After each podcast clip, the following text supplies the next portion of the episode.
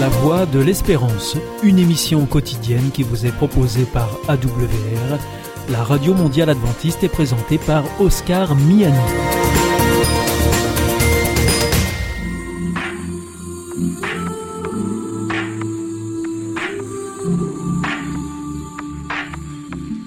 L'instant Bible.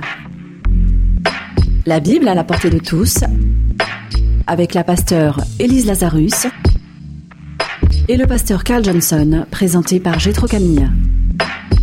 Bienvenue à l'Instant Bible, l'émission qui met la Bible à la portée de chacun, mais sans pour autant la niveler par le bas. Alors c'est un commencement et c'est justement au commencement que nous allons nous intéresser puisque nous allons parler de la Genèse, le tout premier livre de la Bible qui parle du début du monde. Et j'ai avec moi deux invités et amis, la pasteur Élise Lazarus. Bonjour Élise. Hello. Bienvenue. Et le pasteur Carl Johnson. Deux personnes que j'apprécie beaucoup. Bienvenue. Merci. Et nous allons sans autre commencer la lecture de ce livre qui est quand même à la base de deux civilisations, civilisation juive civilisation chrétienne. On va lire, si vous voulez bien, euh, les quelques premiers versets de la, Genèse qui parlent du commencement. Au commencement, Dieu créa le ciel et la terre. La terre n'était que chaos et vide. Il y avait des ténèbres à la surface de l'abîme et l'Esprit de Dieu planait au-dessus de l'eau. Et Dieu dit qu'il y ait de la lumière et la lumière fut. Dieu vit que la lumière était bonne, il sépara la lumière d'avec les ténèbres. Dieu appela la lumière jour et les ténèbres nuit. Il y eut un soir, il y eut un matin. Ce fut le premier jour. Alors mes amis, voilà une idée qui peut sembler quelque peu incongrue. Postuler l'existence d'un Dieu que personne n'a jamais vu physiquement, que personne n'a jamais entendu, en tout cas, je ne sais pas moi physiquement, je n'ai jamais vu, je ne sais pas pour vous, et lui attribuer l'existence de tout ce qui existe. Alors je voudrais vous poser, première question toute simple, pourquoi quelqu'un et non pas personne? Pourquoi faudrait-il qu'il y ait quelqu'un, une entité à l'origine du monde? Tu veux commencer? Euh, J'entends souvent cette réflexion, Dieu, personne ne l'a vu. Mais on ne se rend pas compte que la grande partie des choses dont on nous apprend, on ne les a jamais vues. Personne n'a vu l'air, personne ne peut palper la loi de la relativité, mais personne ne met en doute l'existence de, ce monde invisible qui, donc je trouve que la question est intéressante parce que ce Dieu, on voudrait le voir, surtout si on a une vision personnelle de sa personne. Mais je rappelle que vous avez des religions eh bien, où cette dimension personnelle ne semble pas être si nécessaire que cela. Oh, merci beaucoup.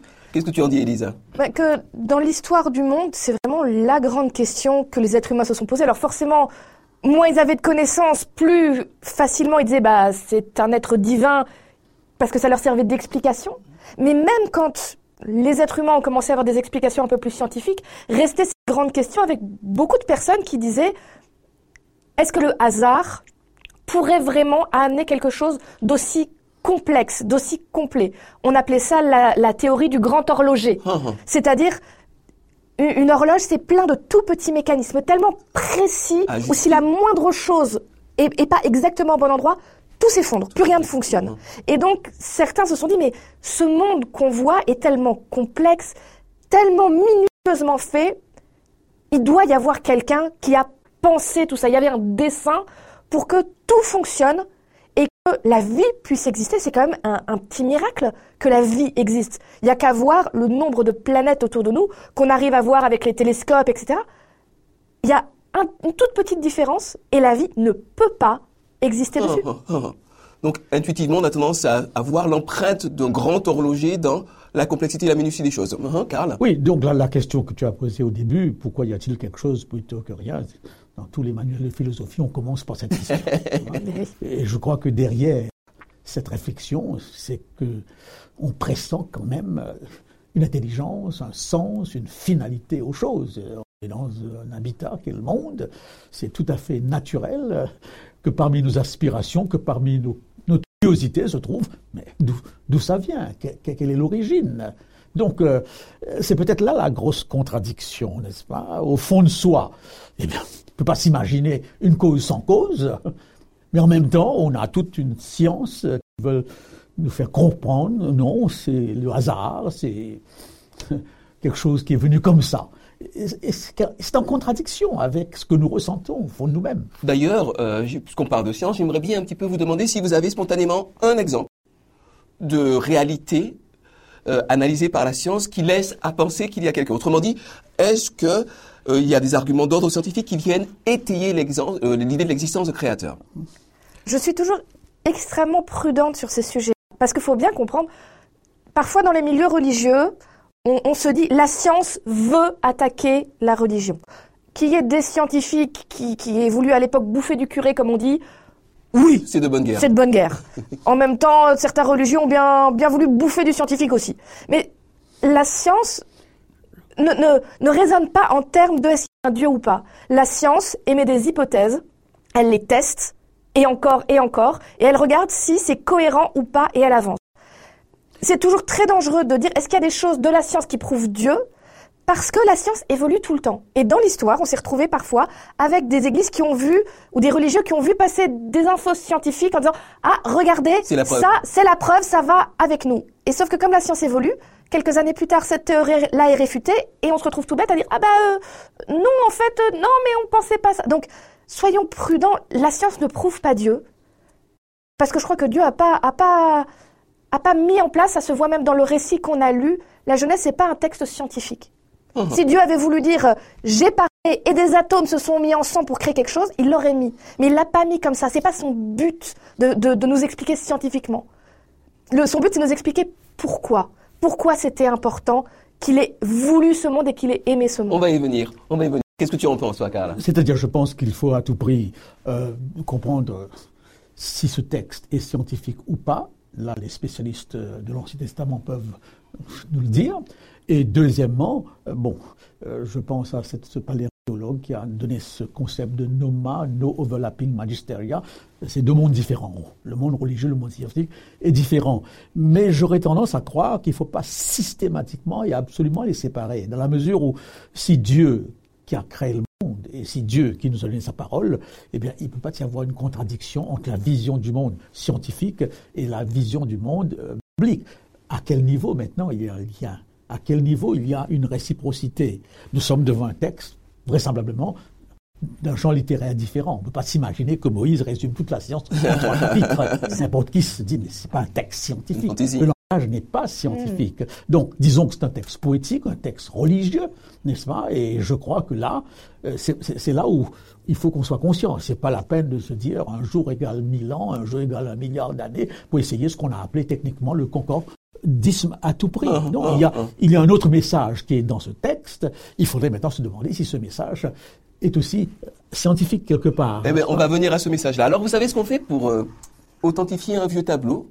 On analyse les pigments, on regarde le trait, on analyse même les cadres, les vernis, et puis finalement on se dit oui c'est un Van Gogh ou ça n'est pas un Van Gogh. Euh, autrement dit, on va, le, peintre a disparu depuis longtemps, mais on va retrouver au travers de, traces, d'empreintes, de signes, l'existence et le travail du peintre.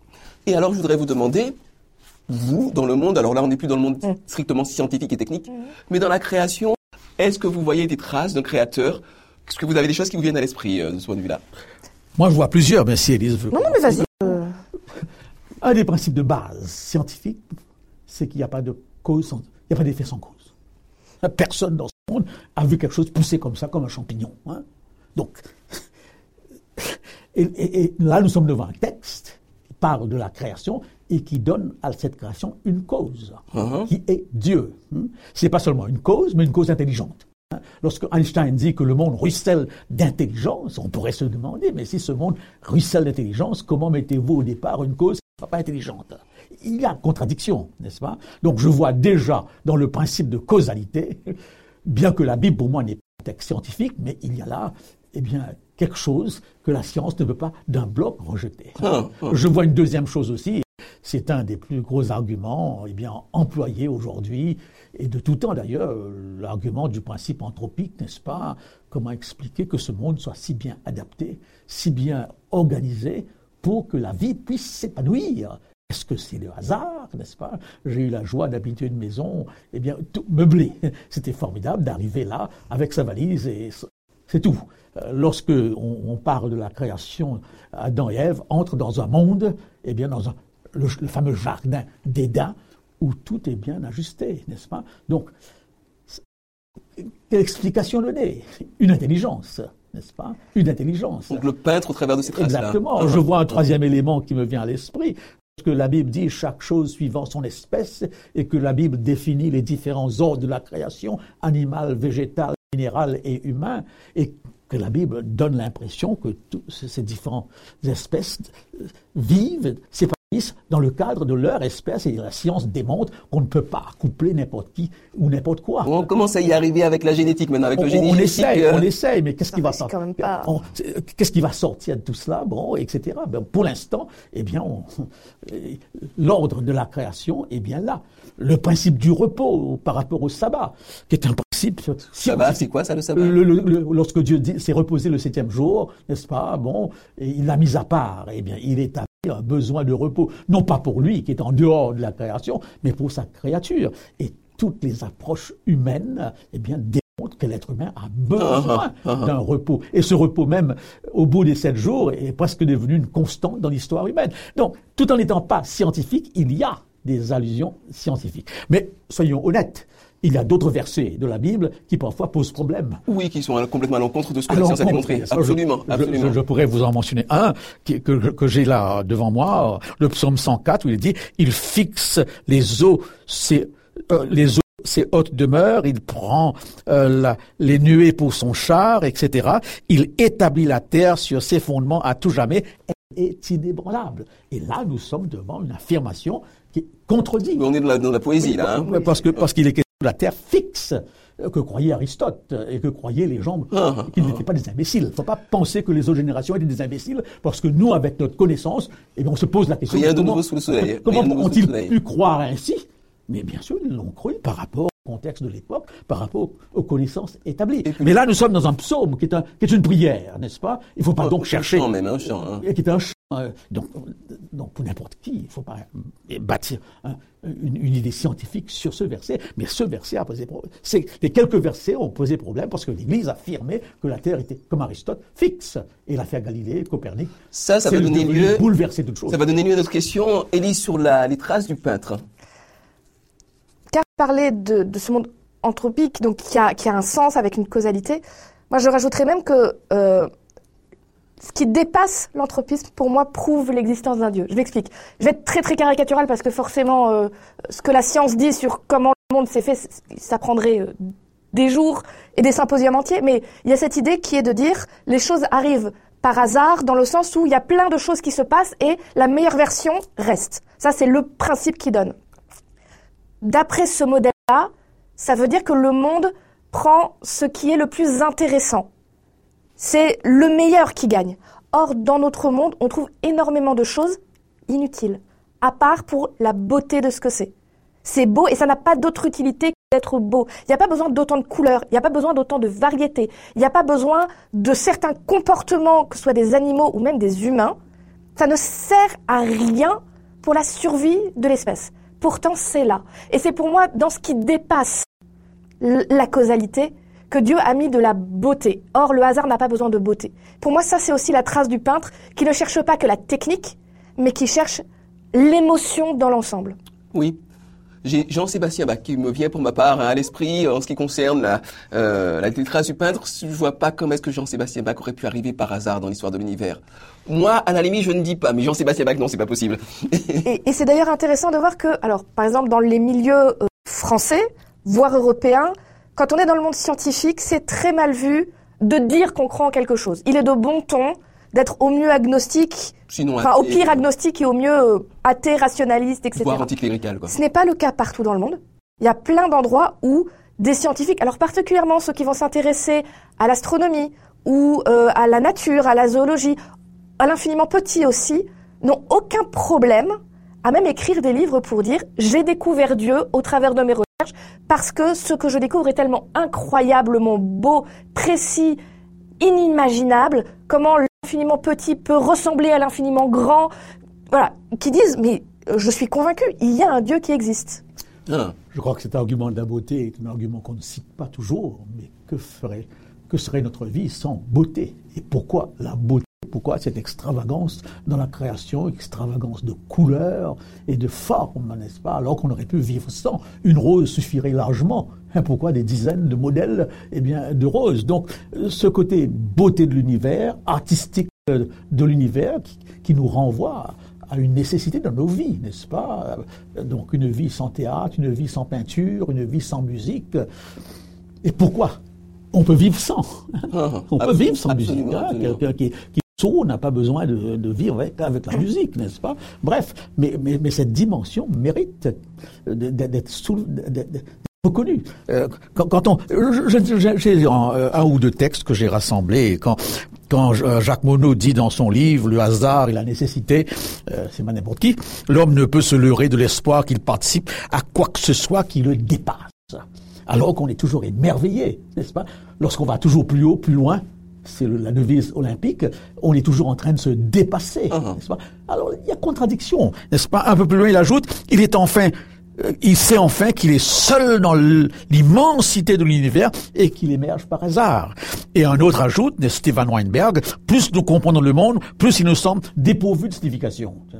Alors que même homme de science ne s'évertuerait pas à étudier le monde s'il n'y avait pas l'espoir de découvrir quelque chose, n'est-ce pas?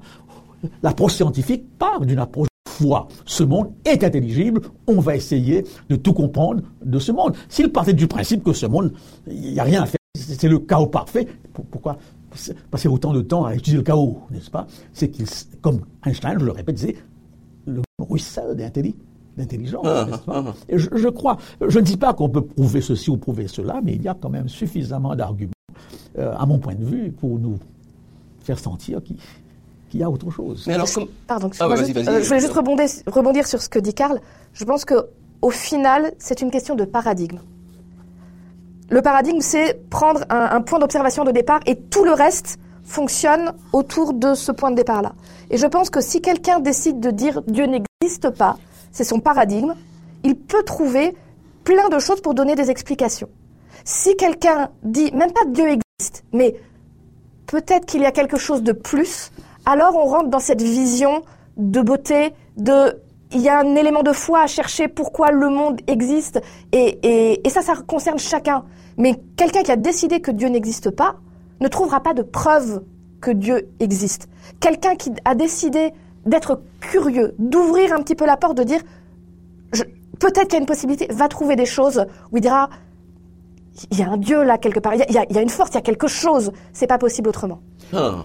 Je, pense aussi, ça c'est ma conviction, parce que maintenant, le Dieu chrétien existe, mais c'est un Dieu d'amour, un Dieu qui entre en relation avec l'individu et qui exprime à l'individu sa volonté, n'est-ce pas? Maintenant, le refus de Dieu est en même temps un refus peut-être eh bien, de se soumettre à une volonté, de se soumettre à un désir, à un plan, à un dé un dessein. Donc, euh, euh, dire que Dieu existe, si ce Dieu est, personnel, Dieu est un Dieu d'amour, euh, c'est dire en même temps que j'ai une relation avec ce Dieu, une relation d'amour, mais qui passe pas aussi à une, dimension d'obligation. Est-ce que l'athée, eh se sent plus à l'aise d'avoir le sentiment d'être totalement libre, de ne pas avoir un Dieu, ni Dieu, ni maître, n'est-ce pas? Donc il y a une autre dimension peut-être à, ce, à Mais justement, l'athée, à mon avis, n'est pas arrivé là par hasard, parce que fut une époque en Europe où personne n'était athée, tout le monde était chrétien. Et euh, tu citais tout à l'heure Galilée. Euh, j'aimerais bien qu'on réfléchisse un petit peu à ce que l'Église a pu prendre comme posture intellectuelle mhm. et comme posture comportementale avec les gens pour qu'on en arrive finalement à jeter le bébé avec l'eau du bain et en rejetant un certain christianisme, peut-être intransigeant, etc., en arriver à rejeter l'idée même d'une transcendance. Comment est-ce qu'on a pu en arriver là Et qu'est-ce que l'Église a pu faire comme erreur, le christianisme a pu faire comme une erreur, notamment dans son rapport à la science? Je pense que le christianisme a été dans une position pendant des centaines d'années, voire plus, euh, dans, dans une position où on mélange la foi, le sociétal et le politique. Je pense que dans la grande majorité, même au temps du Moyen Âge, hein, les gens qui étaient des religieux en tout cas vers le bas, pas, pas ceux qui étaient des nobles et euh, mis un enfant euh, dans la religion parce que c'est la tradition et ils en avaient rien à faire d'être là. Mais les gens du peuple qui arrivaient en religion euh, avaient profondément une conviction qu'ils aidaient les personnes autour d'eux parce qu'il y avait quand même une ignorance crasse, une violence terrible. Et il faut rappeler que à cette époque-là, les religieux étaient à peu près les seuls à essayer de faire de l'humanitaire hein, à l'époque, quitte à mettre leur vie en jeu. Et donc, je pense qu'ils s'étaient mis dans une position de devoir prendre soin de gens qu'ils considéraient comme incapables de réfléchir pour eux-mêmes. Très, très, très, j'allais dire patriarcal, mais c'est un peu ça, c'est ce côté. Mmh. Euh, vertical. Oui, c'est ça. Je sais. J'ai pas forcément des mauvaises intentions avec toi, mais tu ne sais pas, je dois réfléchir pour toi, sinon tu vas faire des bêtises. Et donc, bah, tu lis pas la Bible, t'inquiète pas, les prêtres sont là pour te l'expliquer. On va te rassurer, tu as peur de plein de choses, tu es très superstitieux. On va te mettre en place des choses pour que tu te sentes rassuré que tu iras au ciel. La science, ça fait peur, c'est nouveau, et ça risque de remettre en cause ce statu quo où tu fais confiance absolument à, ton prêtre, parce que lui, il sait. Donc c'est dangereux. C'est dangereux pour les gens. Donc, on, l'interdit. Et on empêche les gens de dire ça parce qu'ils étaient persuadés que c'était dangereux pour eux-mêmes. On va pas se le cacher. Hein. Il y en avait certains qui voyaient bien que leur pouvoir allait baisser.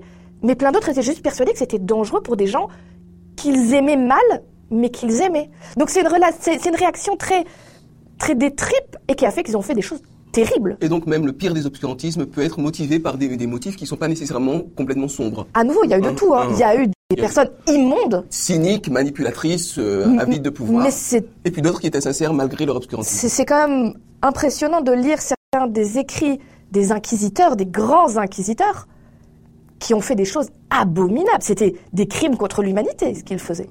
Ils étaient persuadés au plus profond d'eux-mêmes qu'ils le faisaient pour le salut éternel de l'âme des gens partir de là, tout se justifie, puisque la vie humaine c'est très court, l'éternité c'est très long, autant sauver l'éternité. Ah. Donc on peut faire pires horreurs et être persuadé de faire bien. Et finalement, le monde n'a pas beaucoup changé en ce sens. Hein donc, juste pour rebondir sur ce que Élise dit, cette attitude qu'on a essayé de dépeindre du Moyen Âge est encore là. Hein. Poutine attaque l'Ukraine, c'est monstrueux. c'est dramatique. Mais eh nous le vivons maintenant, et à travers l'histoire, que ce soit dans le domaine de la politique militaire, militaire et autres, il y a eu ce genre de, choses. Euh, n'oublions pas très simplement que le Moyen Âge est dominé par l'Église. Euh, L'Église a la vérité sur tout et tout et tout et tout. Le peuple, eh bien, à part quelques-uns peut-être, mais d'une manière générale, n'a même pas le texte biblique entre les mains. La messe se fait en latin. C'est avec la réforme protestante que les choses vont, vont s'ouvrir. Mais en même temps, faut pas non plus trop accabler l'Église, parce que les premières universités seront quand même l'œuvre de l'Église. C'est dans les universités chrétiennes, eh bien, catholique au départ, ensuite protestante, et eh bien que la science va prendre. Il ne faut pas donc systématiquement séparer eh bien, les, deux, les deux, alors que pendant un bon bout de temps, eh bien, la source scientifique, c'était dans les, les, salles de classe des universités religieuses. Mais c'est sûr et certain que, et la compréhension biblique pendant très longtemps, eh bien, sera une compréhension très limite limité. Ah, toute la ah. pensée critique, toute l'approche critique de la Bible viendra avec le protestantisme qui mettra le texte entre les mains et qui donnera aussi en même temps, qui va libérer les esprits et qui permettra qu'on l'analyse ce texte. Il est sacré, il est de Dieu, mais on a le droit de, de, le comprendre et de l'étudier, et ça va beaucoup bouleverser, ça va beaucoup bouleverser, et même ouvrir l'athéisme, parce que finalement l'athéisme sera un peu quelque part le fruit de cette évolution de l'approche du texte en toute liberté liberté, je prends position ensuite. Hum. Donc tout n'est pas blanc, tout n'est pas noir, il y a de la complexité. Donc je voudrais quand même vous poser une dernière question, hum. euh, toute simple. Voilà, je voudrais qu'on laisse de côté la philosophie, la science, les pensées profondes. À vous, personnellement, est-ce que vous pouvez me citer une chose euh, que la pensée d'un Dieu créateur vous apporte? Élise. Euh, s'il y a un Dieu créateur, ça veut dire qu'il y a un Dieu qui fait le service après-vente. Donc, surtout dans cette période très anxiogène qu'on vit, l'idée qu'il y a un Dieu créateur qui est là et qui continue à s'intéresser à prendre soin de sa création est extrêmement réconfortante parce que même si les choses vont de mal en pis, et là en ce moment on peut vraiment le dire, j'ai cette certitude que tout va pas exploser demain et, donc euh, j'ai encore de l'espoir pour l'avenir. Merci Euh, j'ai grandi chrétien, donc euh, je suis moulé dans, dans la pensée chrétienne. Il est même difficile, au point où j'en suis, de, de croire pouvoir faire marche arrière, prendre mes distances. Bien que dans toute ma vie, j'essaye quand même de donner à ma foi un fondement, une base. Et je trouve ce fondement et cette base du côté même scientifique, parce qu'il y a tellement de scientifiques de très très haut niveau qui croient, qui croient comme que Jésus est né à Bethléem, voyez-vous, et qu'on est sauvé en, lui. Donc, euh, pour moi, c'est presque tout à fait naturel eh bien, de, de voir dans ce Dieu le sens des choses, le fondement de, de ma vie, même de voir en lui eh bien, toutes les promesses que ça apporte par rapport à l'existence maintenant et, même l'existence par rapport au futur. Un grand merci Karl, un grand merci Elise. Merci d'avoir été avec nous. On vous souhaite des discussions, de l'agitation, de la contradiction, de la pensée, mais surtout de ne pas rester inerte. Aller de l'avant, étudier. Et la Bible, c'est quelque chose qui peut vous apporter beaucoup. À bientôt. Au revoir. C'était l'instant Bible avec la pasteur Elise Lazarus et le pasteur Carl Johnson, présenté par Gétro Camille.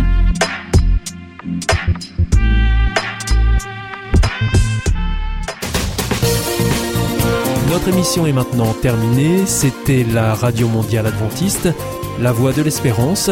Je vous souhaite à présent une très bonne continuation. Que Dieu vous bénisse. À demain.